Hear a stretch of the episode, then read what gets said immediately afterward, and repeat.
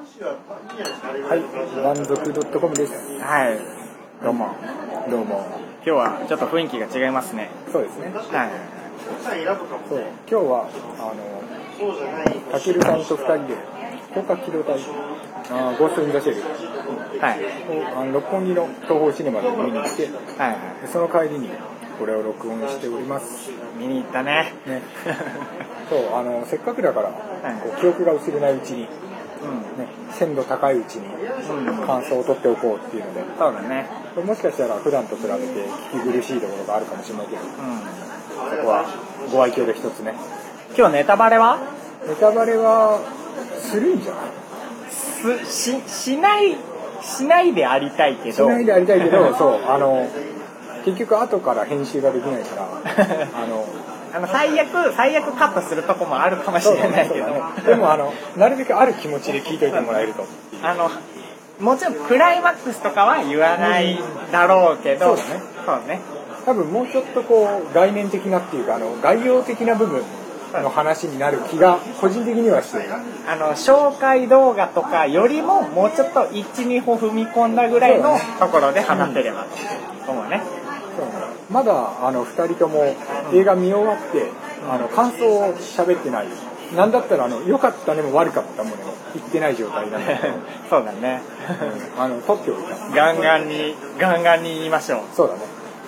え、じゃあ、ちなみに面白かったか面白くなかったか、うん、うん、どう？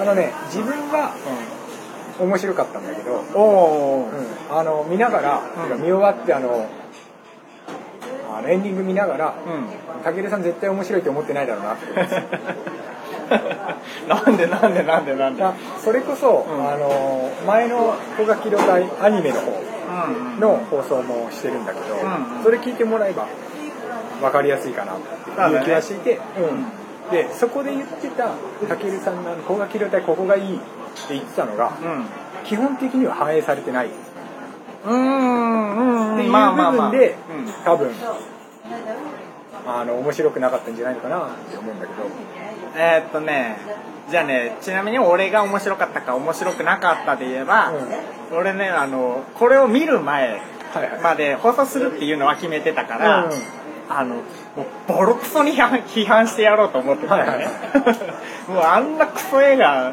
絶対見なくていいよみたいなことをうんスタンバってたのよ、心の中で。で、映画見た結果ね、うあのね、全然良かった。あ本当？そう。よかったよかった。あのね、いや、ボロクソには全然言えんわ。ほうほうほうほうで、なった。ほううん。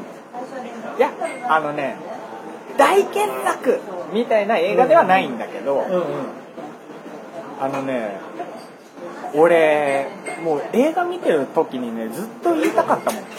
なぜ俺がこんなね、絶対ボロクソ言うだろうって準備してたかっていうと、あの、紹介動画とかね、うんうん。うんプロモーションのムービーとか見てさ、はい。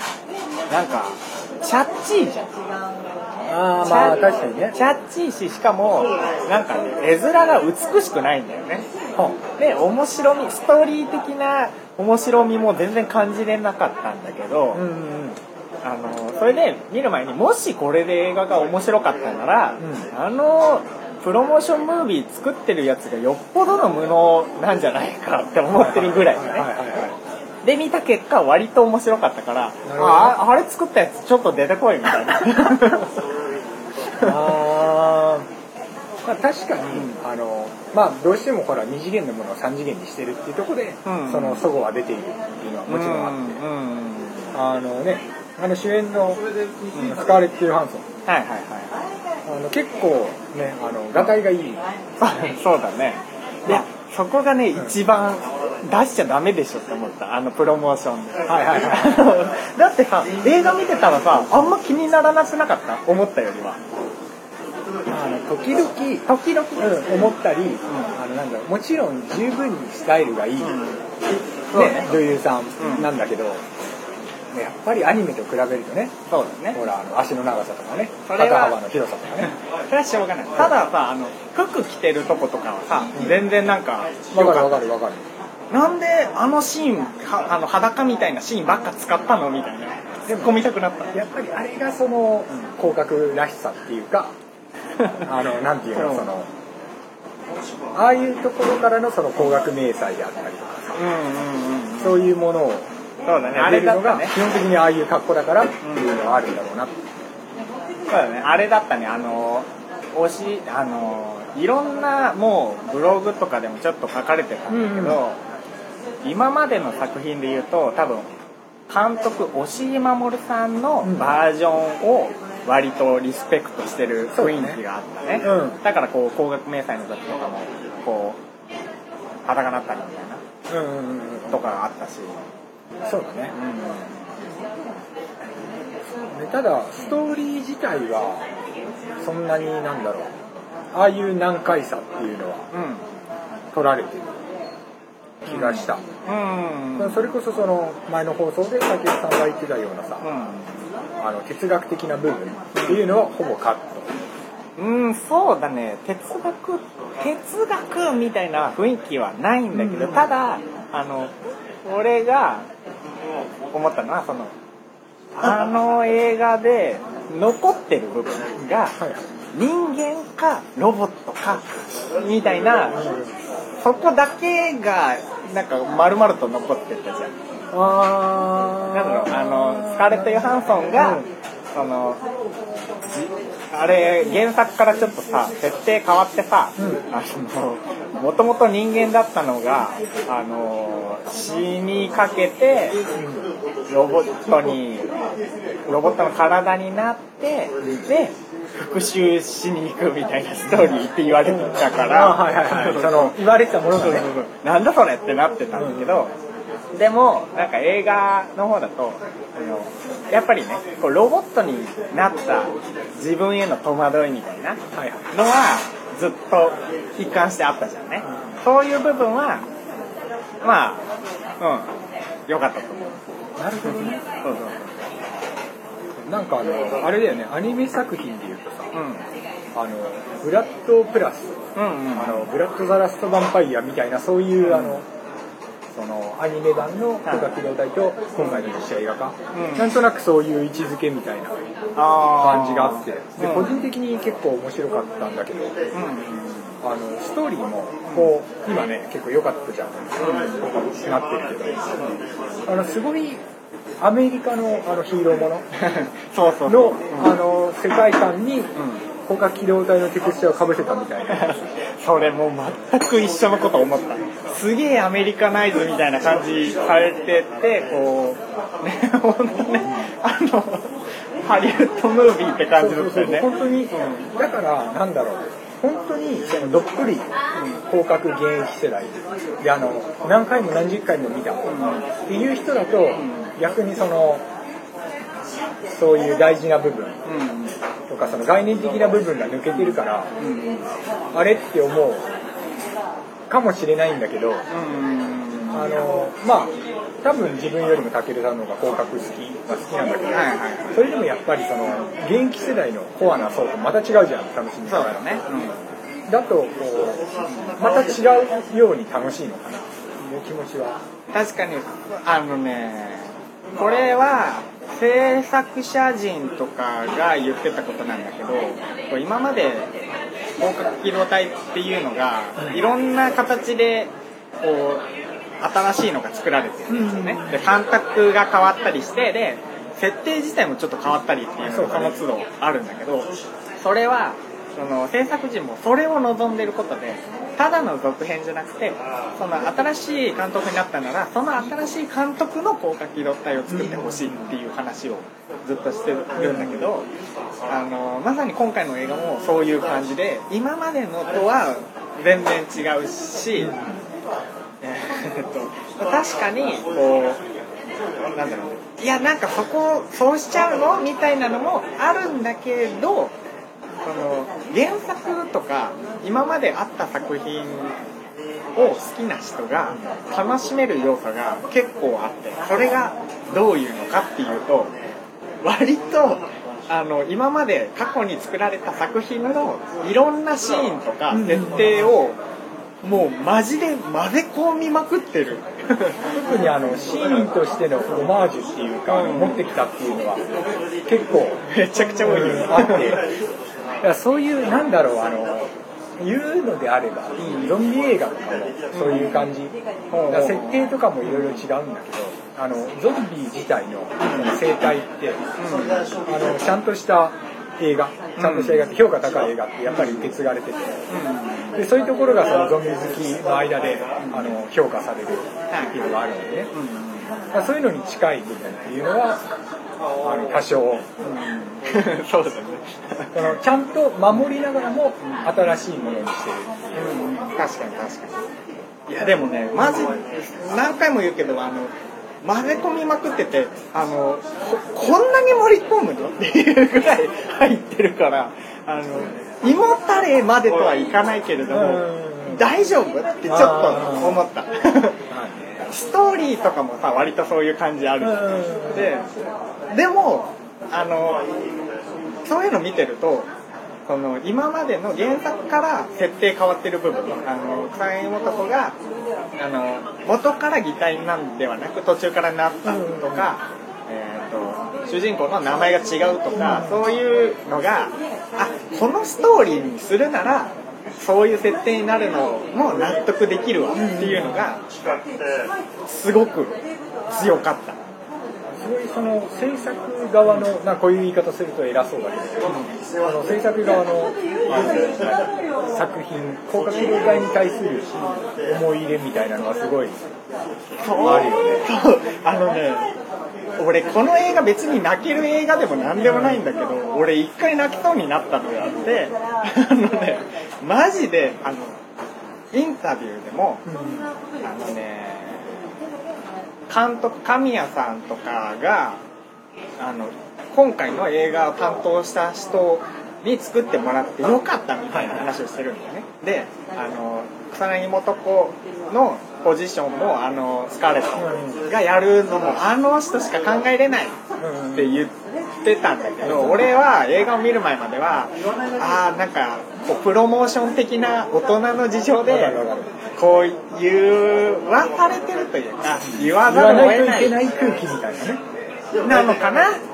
思ったんだけどでも映画見ると監督マジで広告大好きなんだなっていう愛みたいなものが感じれて俺その愛にちょっとってなったちょっと一瞬泣きそうになった。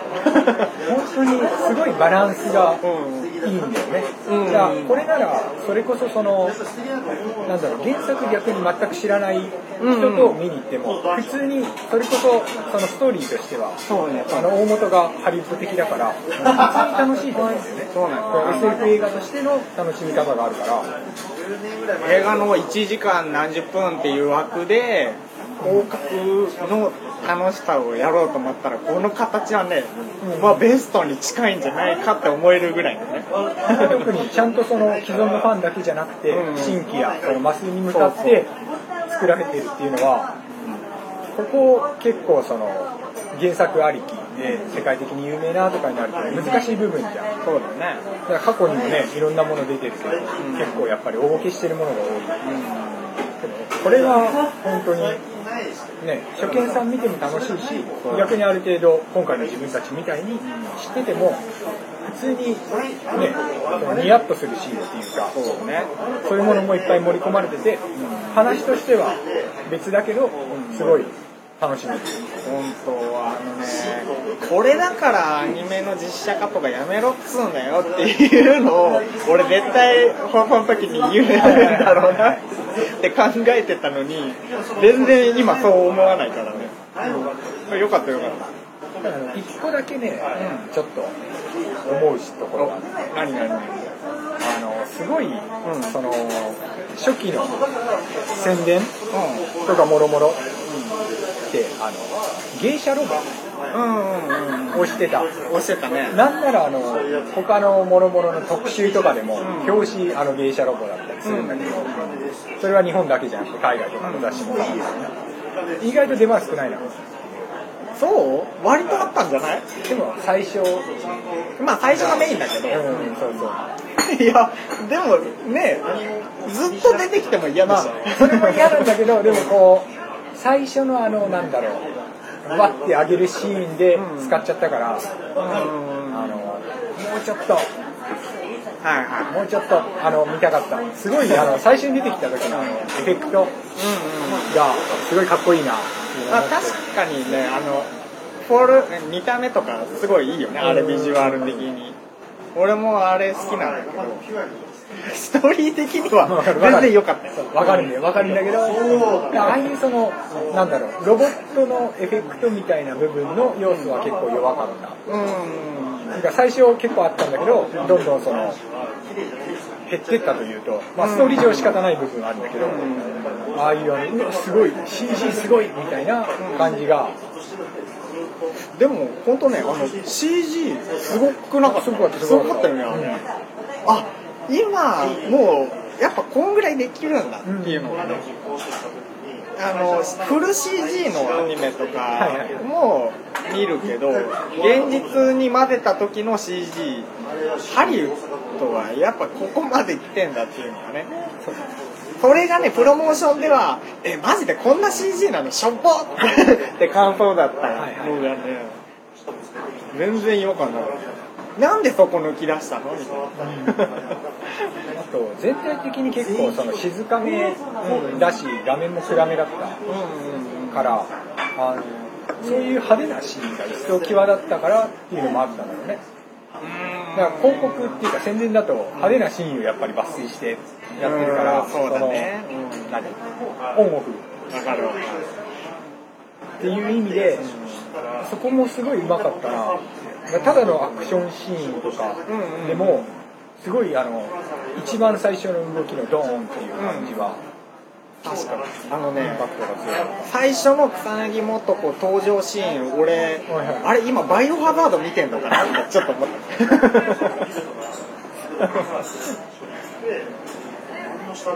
すごかったね。うんインパクトも最最初にがっつりインパクトはあってでその後はねまあ話の盛り込み方具合みたいなのでどんどんバーってきてねで最後は、うんまあ派手な終わり方ではないけれども、まあまあまああ広角だわみたいな。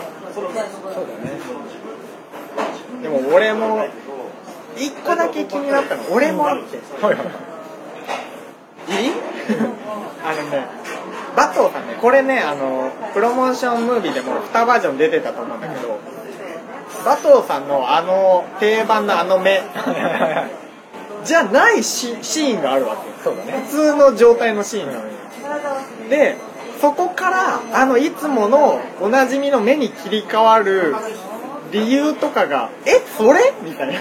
まあ確かにあの原作とか、まあ、アニメとかではあのバトーさんはもともとレンジャーっていうあの海外とかの軍事的な部隊にいてそこの証みたいなものなんですね、証というかまあ実際性能もすごいんだけどそれをこの映画はそう変えちゃうみたいな。うーん。まあまあまあまあまあまあ。そこは変えなくてよかったんじゃないそれにあのつないでさらに言うとすればさあのバトーさん生身なんかい。はいはい。は いまあそこはほらストーリー上どこまで言うとネタバレになるのかわかんないけどうでもあれはストーリーでしょうがない。ん微妙。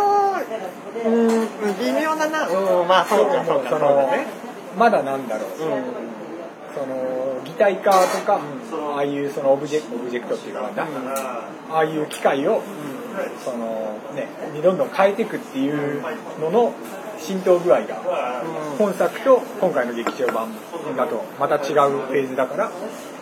そこがねまたその気になった点でもあってそのやっぱ変えてもよかった納得できたっていうのはいっぱいあるんだけどやっぱりその変えたことによる弊害っていうのもちょっと出ててストーリーというか世界観にちょっと関わる部分であのちぐはぐな感じがちょっと出ちゃってるなと思うんですね。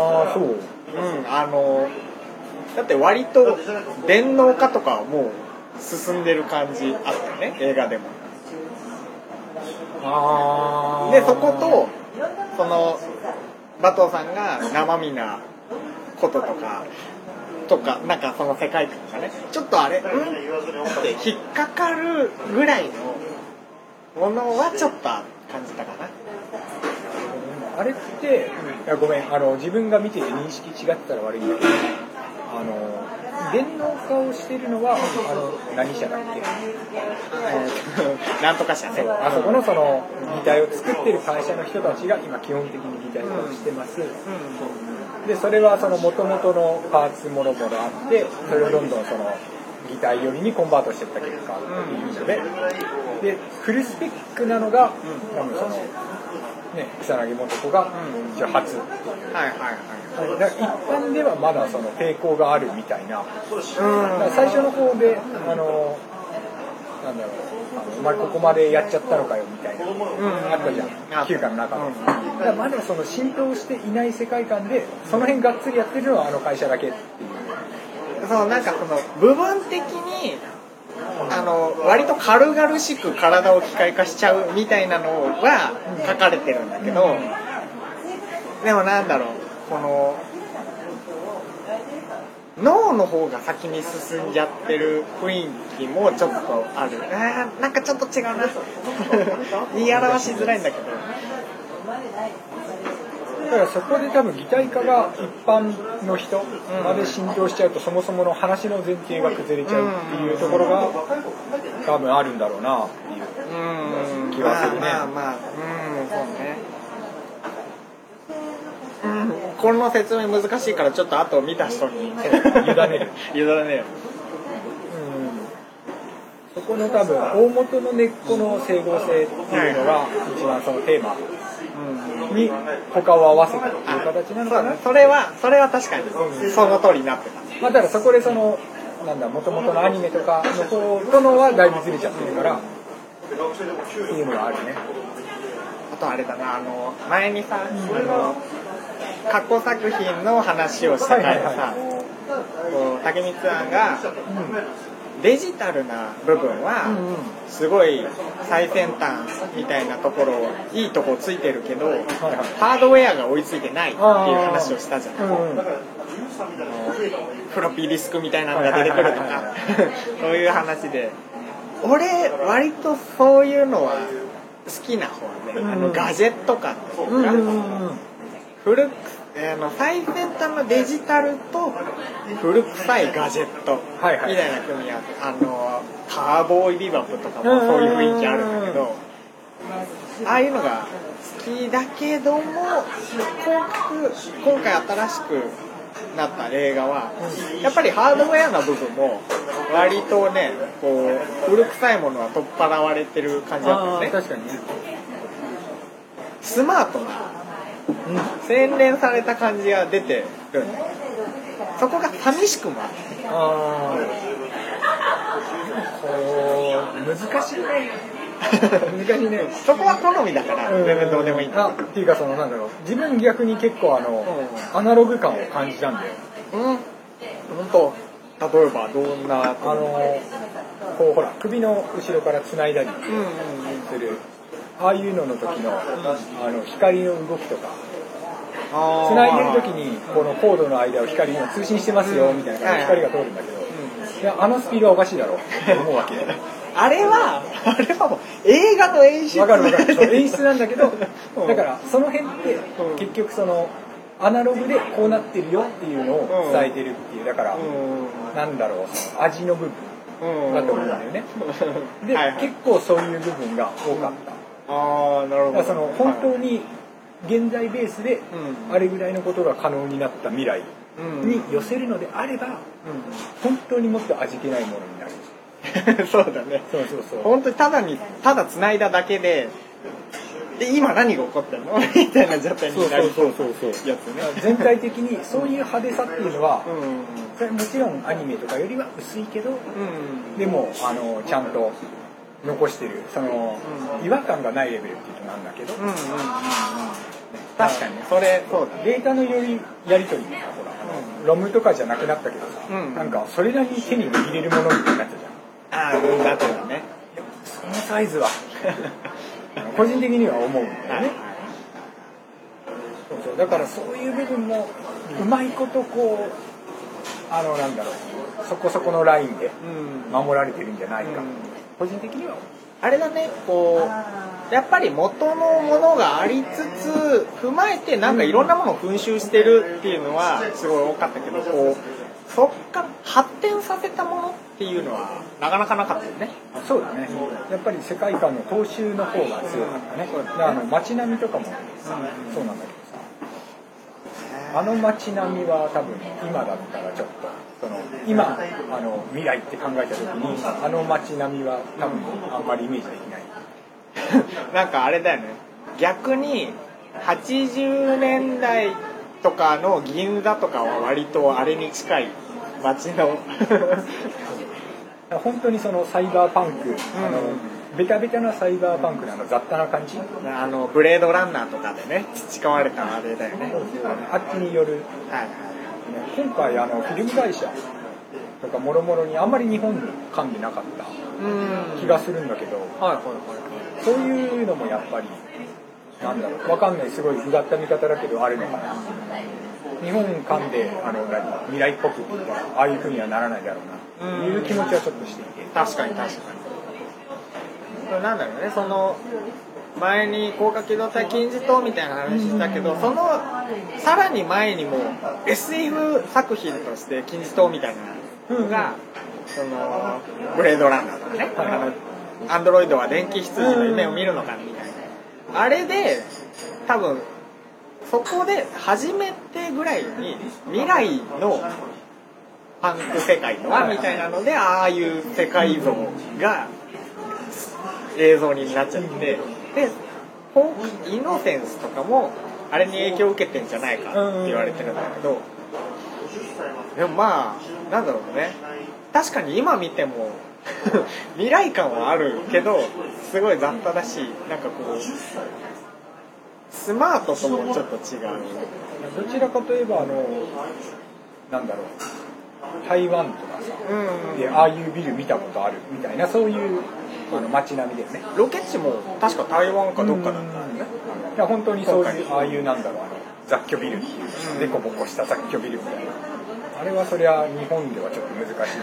そうだね。だから結構日本っぽいんだけどで日本語とか喋ってるんだけど、ん。明らかこれそっちだよなっていうようなものも結構あってね、そうだねそうだね。あのよくあるあの外国人の考える日本みたいなさ。そういうちょっと間違った。そうそうそうそう あるねそれ。明らかあの日本人設定なんだけど明らかに顔が中国人みたいな。はいはい。そういう感じはあってね。俺もう一個あの、あー監督好きなんだなって思ったけどちょっと思わず笑ってしまったところがトグサ君。出ると思った。トグサ君のあの原作再現の部分そこなんかいって思ったのが襟足ね。わかる。あの多分キャラとして好きだろうね。そうだろうね、やっぱ印象残るのそこなんだよね。でそんなにあのアニメとかほど出番もないし、そうあの休暇の出番ほぼね少ないよねめっちゃ。だって最後にあのほら、あのねライブルをうんうんうんあれもあいたっけ？みたいな感じだったよねなんなら。そうそうそう。あれ？誰ってなりそうなレベルでねあれは本当にその元知ってないと、うんいきなり出てきてなんか美味しいとこ取っていったこいつは誰だみたいな話ですね。まあでもやっぱねその映画って短い尺でやるからその哲学的な部分も大まかには取り除きつつでストーリーで焦点合ってるのも、えー草薙もとこほぼ一人だったよね。そうだね。っていうやっぱね絞った絞って絞ったからこそ見やすくて分かりやすくて面白いみたいなのがああいう風にできたと思うからまあ仕方ないんだけどね。仕方ないししあのあそこまで多分原作とか、あの世界観が好きなうん。あの制作人たちがあそこまでそういうところ削るのって結構きつかったんだろうなって思うから、まあ許しちゃうしね。そう好きなの分かるから削っちゃっても許しちゃう。他のやっぱり原作ありきのってうん。好きだから詰め込んじゃうっていうのもあると思うの、うんこれは入れたいとか、あとこれはそのファン的にも入れないといけないだろう。だからそういうところをすごい容赦なく削っていったっていう意味でも、うん。すごい良い映画だな。そうね。でもそこでの残すのがトグさんの襟足なんだ そうだね。あの髪型ね。あ いやでも最高な残し方だいやいやあれはね良かった。よよかった。よそんな感じで、うん、そうだね。まあ結構いい時間だし。うんちょうどいいぐらいのね。で、あのうんまだ放送放送っていうかあの映画自体ね、うん。